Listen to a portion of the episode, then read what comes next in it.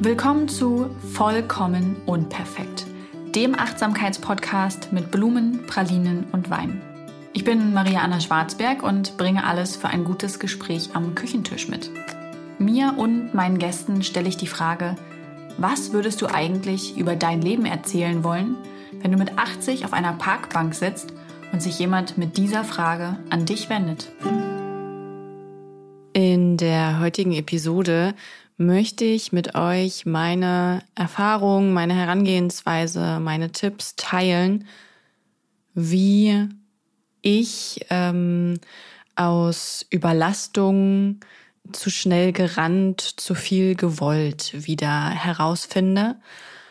Das passiert ja häufig ganz unbemerkt, dass man immer schneller läuft und immer mehr Sachen annimmt und zusagt und sich dann wiederfindet in einer Situation, in der man auch körperlich merkt, dass es einfach viel zu viel war dass man ausgelaugt ist, dass man antriebslos ist, schlapp, müde, schlecht schläft oder schlecht einschläft oder schon morgens irgendwie eigentlich keine Lust hat aufzustehen ähm, und das Gefühl hat, mehr zu funktionieren, als wirklich zu leben.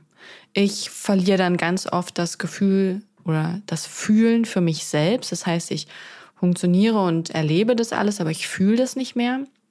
Und das ist natürlich nichts Schönes und ähm, kein, kein Weg, wie ich leben möchte. Gerade ähm, durch meinen Burnout Mitte 20 weiß ich, wo das im schlimmsten Fall hinführen kann und ziehe da mittlerweile sehr rechtzeitig, das wäre falsch, ne?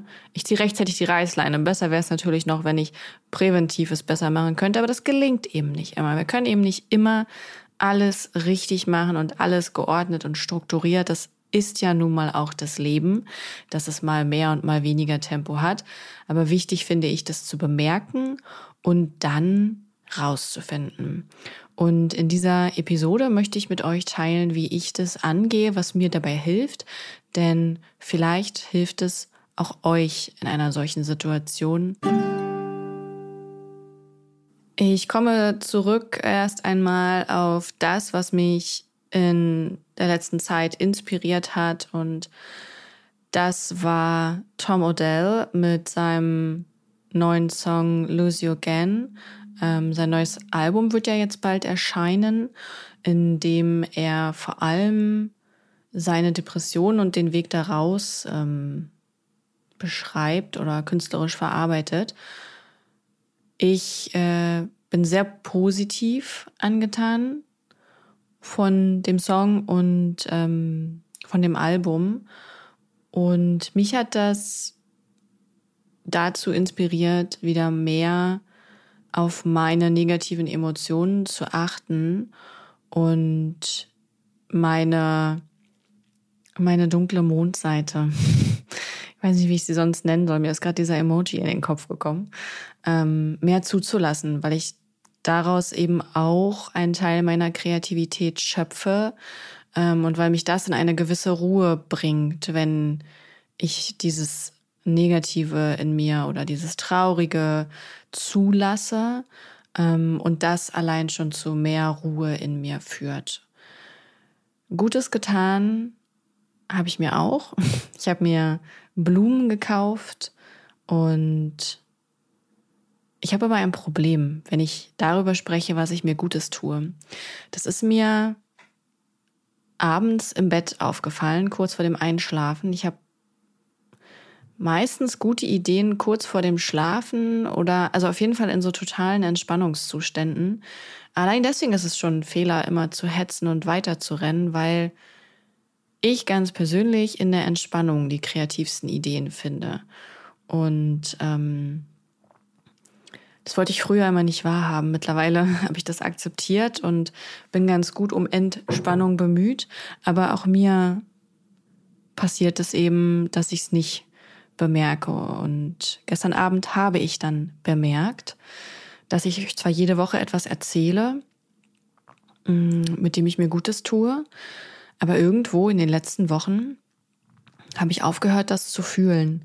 Also ich sorge automatisiert dafür, mir gute Dinge zu tun, mir zum Beispiel Blumen zu kaufen oder ähm, ja, keine Ahnung, ein bestimmtes Buch zu lesen und ich fühle das dann aber nicht mehr. Also diese eigentliche Absicht dahinter, dieses Innehalten, Bewusstsein, sich selbst wichtig nehmen, ähm, sich selbst einfach ja gut zu umsorgen, das fühle ich gar nicht mehr. Und das hat mich ein bisschen erschrocken, ähm, aber es war ein guter Warnhinweis, weil er mir gezeigt hat, hey, jetzt wirklich nicht nur so ein bisschen daran tüfteln, wie du wieder entspannter sein kannst. Ähm, ich habe auch in den letzten Wochen immer mal wieder so Ansätze gehabt und dann habe ich es aber nach einem oder zwei Tagen ist es wieder eingebrochen, weil ich doch irgendeinen Grund gefunden habe, warum ich jetzt dringend nochmal in meine Mails gucken sollte, warum ich jetzt unbedingt nochmal bei Social Media was machen muss oder auch ähm, ganz großer Klassiker bei mir, warum ich jetzt noch XY recherchieren muss. Ähm, Hinzu kommt einfach, dass die Einschlafsituation unserer Tochter im Moment etwas schwierig ist. Also so ein Kleinkind hat halt echt entwickelt halt auch so eine gewisse Autonomie und sie entscheidet halt im Moment, dass sie nicht schlafen gehen möchte. Das ist natürlich wichtige Zeit, die uns am Ende fehlt. Ne? Also es ist halt abends schon so, dass wenn das Kind schläft, dann beginnt eben die Zeit, in der wir Zeit für uns haben, jeder Zeit für sich hat, ein paar Dinge erledigen können.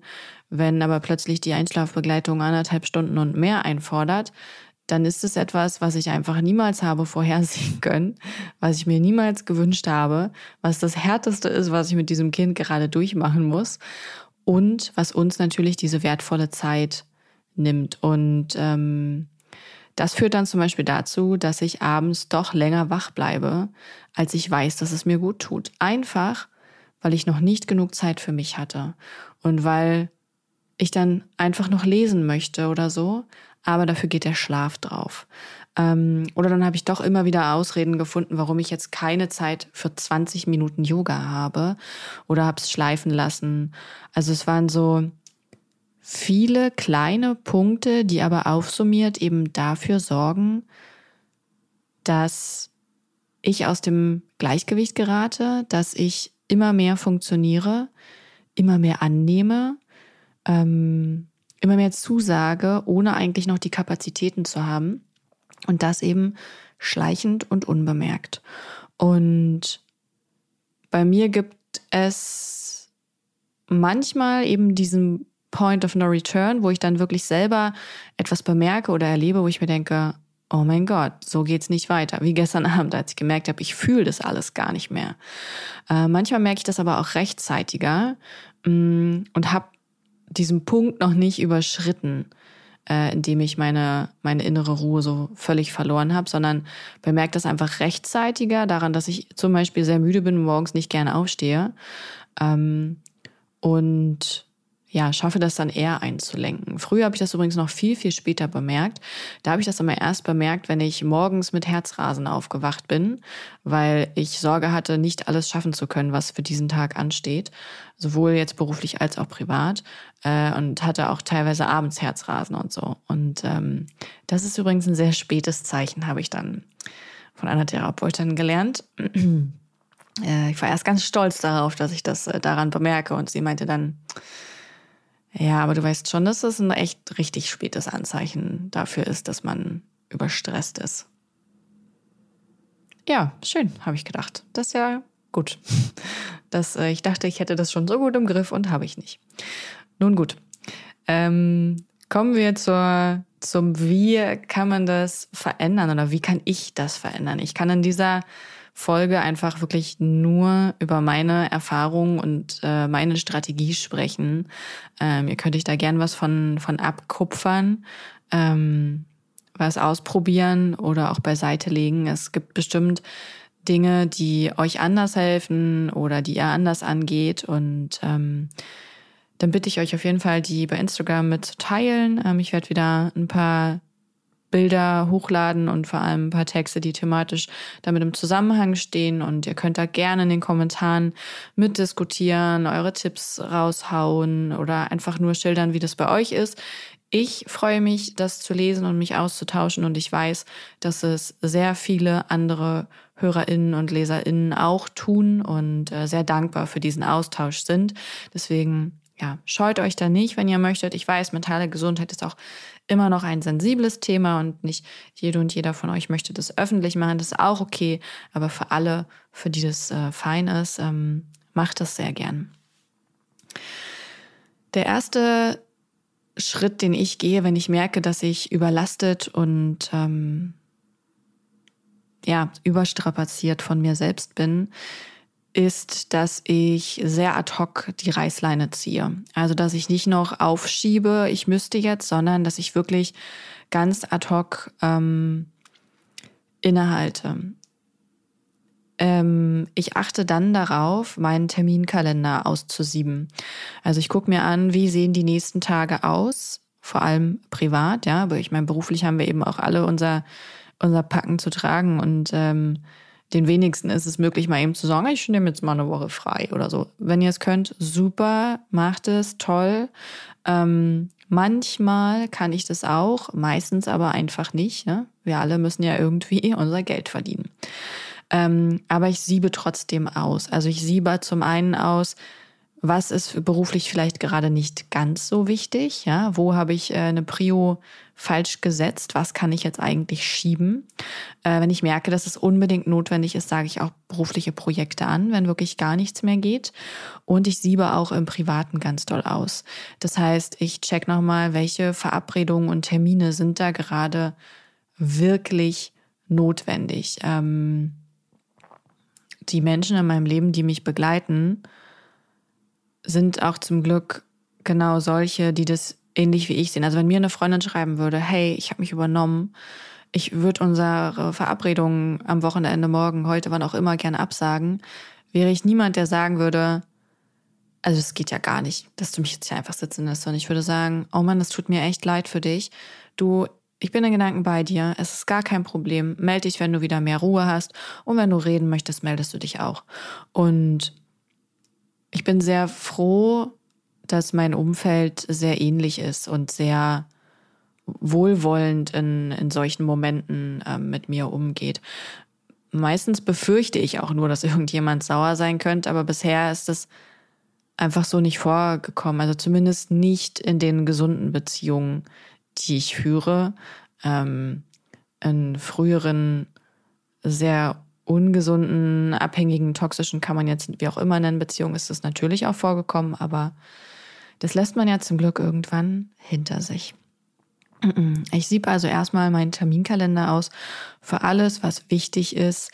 Ähm, das bleibt drin, der Rest fliegt raus. Ich versuche den dann wirklich so leer wie möglich zu machen und auch bei neuen Anfragen ähm, lieber eher abzusagen als zuzusagen. Manchmal merke ich dann, wie in mir wirklich so eine Angst, etwas zu verpassen, aufkommt. Und dann muss ich mich immer wieder auch daran erinnern, so, hey, ähm, deine Freundin oder diese Verabredung oder keine Ahnung, diese Veranstaltung, ist die jetzt wirklich so wichtig? Ist die wichtiger als du selbst? Ist es nicht einfach was, bei dem du denkst, okay, dann hat es nicht geklappt und dafür gibt es andere schöne Dinge in den Wochen drauf, die du dann vielleicht äh, wieder wirklich auch bewusst wahrnehmen kannst? Also ich muss da auch wirklich immer wieder ins Zwiegespräch mit mir gehen. Ähm, ja.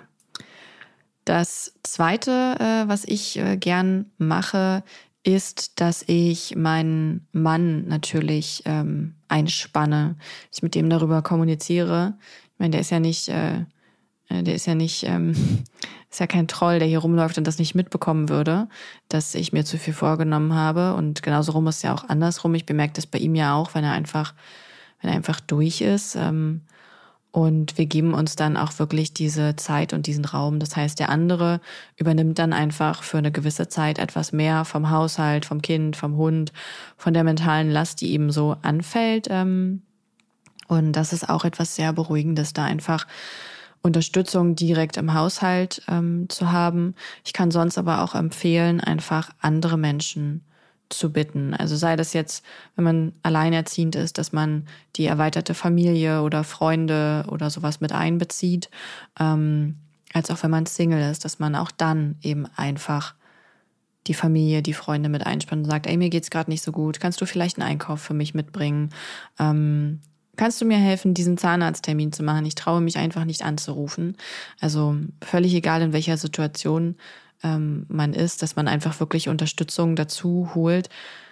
Das ist etwas Wichtiges, was ich damals in der Burnout-Therapie gelernt habe, dass ich diese Hürden und Baustellen und gerade wenn es mir selber gut geht, nicht alleine schaffen muss. Ich muss nicht das Zugpferd sein, was äh, immer auf Platz eins des Treppchens steht. Ich darf einfach um Hilfe bitten und ich darf diese annehmen, ohne mich schlecht zu fühlen.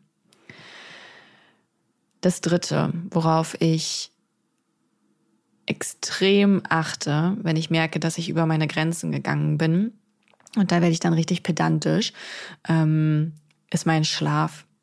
Also ich achte dann wirklich extrem darauf, dass ich jede Nacht genug Schlaf bekomme. Bedeutet, ich gehe vor allem wieder früher ins Bett. Meistens nehme ich mir ein Buch mit und ähm, habe dann einfach wieder viel mehr Abende, an denen ich irgendwie, keine Ahnung, mit einer Tasse Tee im Bett liege und noch, wenn es eine Stunde ist, lese. Aber das ist natürlich etwas, was mich viel mehr runterbringt und auf Schlaf vorbereitet. Ähm, als noch irgendwie mit irgendwem auszugehen oder äh, da noch mit den Nachbarn Wein zu trinken oder äh, doch noch die Serie länger zu gucken. Also insbesondere ne, war ja auch so dieses ähm, künstliche Licht. Ich glaube, das weiß mittlerweile jeder äh, uns wach hält und nicht gerade einschlafen lässt. Ähm, deswegen achte ich dann sehr pedantisch auf meinen Schlaf und mein Abendritual. Also dass ich wirklich nicht zu spät ins Schlafzimmer gehe und dass ich dann wirklich einfach noch irgendwie, ja, lese. Und ähm, das hat bei mir immer zweierlei Effekt. Einerseits freue ich mich, dass ich wieder einer Tätigkeit mehr nachgehe, von der ich weiß, dass sie mir so gut tut, dass ich sie so gerne mache, ähm, bei der ich sowieso das Gefühl habe, sie kommt viel zu kurz. Seitdem ich ein Kind habe, komme ich einfach echt weniger zum Lesen. Logo, der Tag ist voller. Ähm, es gibt ganz viele Dinge, die man auch mit Kindern machen kann, aber Lesen stellt sich doch schon als Hürde heraus. Also als unsere Tochter noch ein Säugling war, war das natürlich viel einfacher, weil sie viel mehr geschlafen hat und da konnte man ganz oft zum Buch greifen, aber jetzt so als Kleinkind ist das natürlich nicht mehr drin.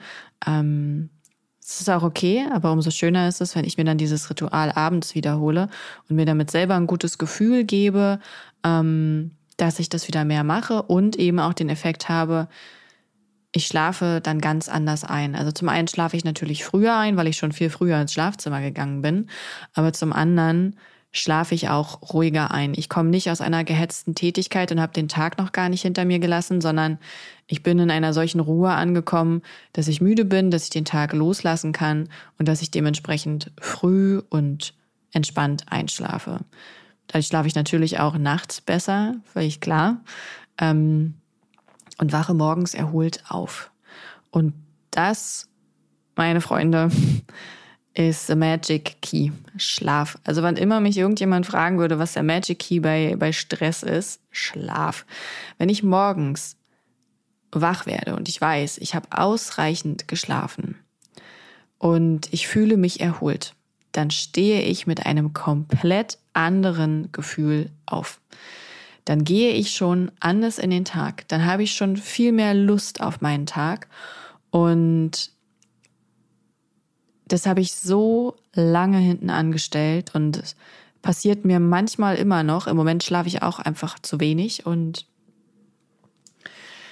ich bin immer wieder froh, wenn ich äh, dahin zurückkehre, zu erkennen, dass das äh, gut ist, mir diesen Schlaf zu erlauben und zu gönnen und mich nicht davon abzuhalten oder mich zu bestrafen mit weniger Schlaf, weil ich ja XY nicht geschafft hätte und das jetzt unbedingt noch heute machen müsste, weil ich es heute nicht mache, dann, ja, was dann eigentlich? Also, ne, da wird die Welt morgen nicht von untergehen und ich werde morgen auch nicht tot umfallen. Ähm, das vierte, worauf ich versuche zu achten, ist, dass ich meinen Morgen angenehm gestalte. Das ist nicht immer so möglich, wie ähm, ich das noch in, in Single-Zeiten oder vor äh, Kind-Zeiten hatte. Aber es ist auch mit Kind möglich. Ich wandle das dann ab. Also wenn ich zum Beispiel morgens dran bin, das Kind zur Kita zu bringen, dann ähm, versuche ich den Wecker so zu stellen, dass ich morgens noch Zeit mit unserer Tochter habe. Wir gucken dann irgendwie noch ein Buch im Bett an oder kuscheln nochmal oder so. Und ich achte dann einfach drauf, dass wir auch genug Zeit im Bad haben, dass wir uns beide entspannt anziehen können, dass wir entspannt Zähne putzen und uns für den Tag fertig machen, sodass wir mit Ruhe das Haus verlassen. Ich nehme dann den Hund mit und ähm, gebe das Kind in der Kita ab und dann gehe ich mit dem Hund eine Runde. Und das ist ein sehr, sehr schöner und entspannter Start in den Morgen. Wenn ich wiederkomme, dann frühstücke ich meistens und dann fange ich an zu arbeiten. Es ist ein guter Morgen, ist ein gutes Gefühl, es ähm, gibt mir einfach das Gefühl, dass ähm, dieser Tag positiv begonnen hat und ich bin dann auch gewappneter bei Rückschlägen oder wenn ich merke, ich äh, schaffe jetzt irgendwas nicht oder das ist nicht gut genug geworden oder wir kennen ja alle die Verwirrung des Alltags, ähm, dann kann ich damit schon leichter umgehen, weil ich einfach diesen guten Start in den Morgen hatte. Ähm, wenn ich ohne Kind bin, dann fühlt sich das immer voll nach Luxus an. Ähm, dann mache ich das morgens so, dass, ähm, ja, wenn mein Partner quasi das Haus verlässt und äh, Kind und Hund äh, betüdelt, ne, dann ähm, reiße ich alle Fenster auf und dann mache ich erstmal eine Runde Yoga und danach mache ich mir einen Tee, so wie heute Morgen übrigens. Ähm, und dann schaue ich, ob ich gleich frühstücke oder ob ich schon mal etwas Kreatives äh, erledigen möchte, weil ich gerade total ähm, in der Laune dafür bin. Also ich habe zum Beispiel eben heute Morgen Yoga gemacht und sitze jetzt hier mit dem Tee und fühle mich sehr viel gelassener und habe beschlossen, ich möchte jetzt erst die Podcast-Folge aufnehmen, weil ich ja diese Ruhe und diesen Fokus auch an euch vermitteln möchte und ähm, jetzt einfach sehr konzentriert im Thema sein kann. Äh, manchmal frühstücke ich aber auch erst noch und fange dann an zu arbeiten, gerade wenn so äh, administrative Sachen und so anstehen, dann brauche ich nicht diesen Kreativfokus ähm, so sehr. Ja, und das sind so die, ich würde sagen, vier wichtigsten Dinge, auf die ich achte. Ähm, ich arbeite dann und ich achte darauf, ich glaube, es wäre noch so eine Nummer fünf, die man unbedingt einwerfen sollte. Pausen. Ich neige dazu, ein Duracell-Hase zu werden, der dann, wenn er erstmal am Schreibtisch sitzt, oder wenn er erstmal anfängt, im Haushalt Rundumschlag zu machen, dass ich mir Pausen, ich weiß gar nicht, gar nicht versage, sondern vergesse. Ich glaube beides. Ich glaube, zum Teil vergesse ich sie und zum Teil versage ich mir, weil ich mir denke, nur noch dieses, nur noch jenes, dann. Das ist natürlich eine schwierige Falle. Ähm, weil man denkt, man würde noch mehr schaffen, aber eigentlich schafft man gar nicht mehr, als wenn man eine Pause gemacht hätte und wieder frisch weitermacht, weil man dann viel mehr Energie reinbringt und einen freien Kopf hat und wieder viel klarer denken kann, viel besser priorisieren und fokussieren kann, was ist jetzt wichtig, wie erledige ich das, ne? Ähm, und da hat mir ähm, meine Therapeutin, äh, die ich vor einigen Jahren aufgesucht habe, einen tollen Tipp gegeben. Sie hat gesagt, Sie würde empfehlen, dass wenn man das so wieder verlernt hat mit den Pausen, dass man wirklich ähm, den, das, das Handy nutzt als Erinnerung. Also dass man sagt, okay, ich möchte jetzt eine bestimmte Zeit X konzentriert und fokussiert arbeiten und dass man die auch ruhig kurz setzen soll, also zum Beispiel auf eine halbe Stunde oder so. Dann klingelt der Handywecker und sagt ganz bewusst, hey, du machst jetzt kurz eine Pause. Und das bedeutet nicht, dass man jedes Mal äh, eine halbe Stunde Yoga machen soll oder joggen gehen soll, sondern das können, kann auch sein, ich trinke jetzt ein Glas Wasser. Oh, ich bemerke, ich muss einmal auf Toilette. Ich atme noch mal kurz auf dem Balkon durch und dann gehe ich zurück an meinen Arbeitsplatz. Also das muss gar nichts Großes sein, aber diese Unterbrechung, das hat sie mir damals auch erklärt, lässt uns einfach merken, was wir gerade brauchen. Also dass man wirklich so einfach mal durchscannen kann, hey, was braucht mein Körper jetzt? Was brauche ich eigentlich gerade? Und lässt uns wieder bewusster wahrnehmen, was wir da gerade tun. Und je nach Tätigkeit setze ich meine Pausen dann unterschiedlich. Also es gibt Sachen, da mache ich das wirklich mit dieser halben Stunde. Ähm, wenn ich so kreative Sachen mache, setze ich mir auch gerne eine Stunde und mache dann aber eine längere Pause. Also dass ich dann sage, okay, jetzt frühstücke ich zum Beispiel nach der Podcast-Folge ausgiebig und so.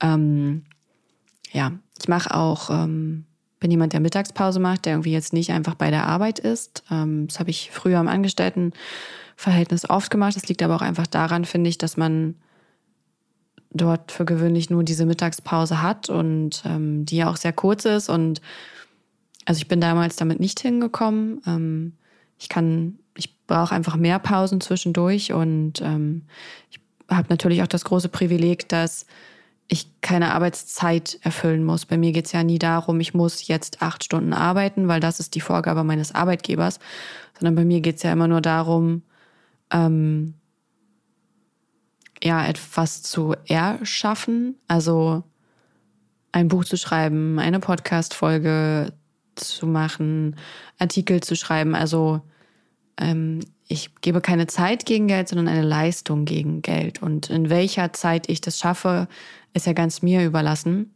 Und das ist natürlich hilfreich und ein riesiges Privileg, für das ich extrem dankbar bin und was, ähm, das sage ich auch immer wieder, ich weiß, äh, für mich der größte Luxus in meinem Leben ist diese freie, selbstbestimmte Zeiteinteilung. Und ich würde mir wünschen, dass das für alle möglich ist, aber das ist es leider nicht. Und ich weiß, das wird es auch in einigen Berufen natürlich niemals sein, ne? im medizinischen Bereich zu sagen, ja, also eine halbe Stunde Herz-OP ist jetzt um. Ich gehe jetzt erstmal in Ruhe ans Fenster atmen und einen Kaffee trinken. Ähm, ich glaube, das wird auch in 50 Jahren noch nicht drin sein. Vielleicht ja doch, dann korrigiert mich bitte eines Besseren. So, genau. Also ich äh, achte auf meine Pausen, ähm, gerade in der Arbeitszeit und dass ich eine ausgiebige Mittagspause mache.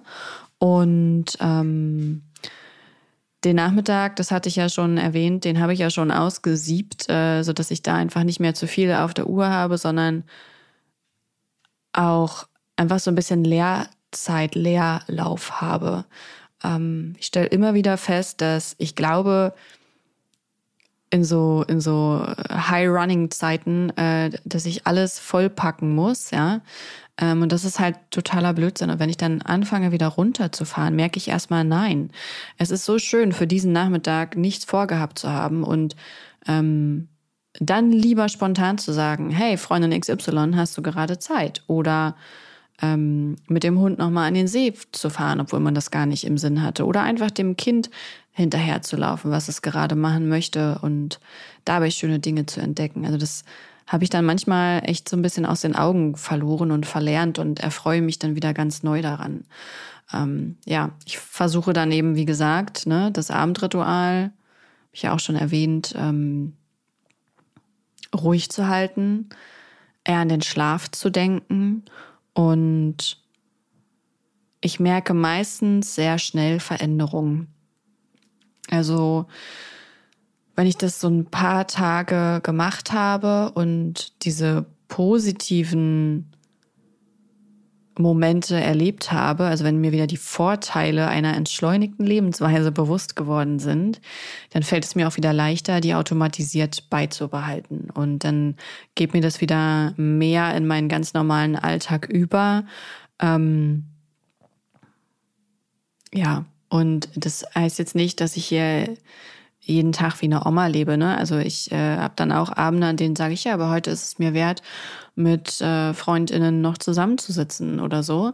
Und äh, weiß dann aber auch, okay, vielleicht stehe ich dafür am nächsten Tag etwas später auf, vielleicht mache ich dafür am nächsten Tag Mittagsschlaf. Also ich habe dann einfach wieder mehr Gefühl für mich, für das, was mir gut tut und was ich mir an guten Dingen gebe, das fühle ich dann wieder. Und das ist der Unterschied.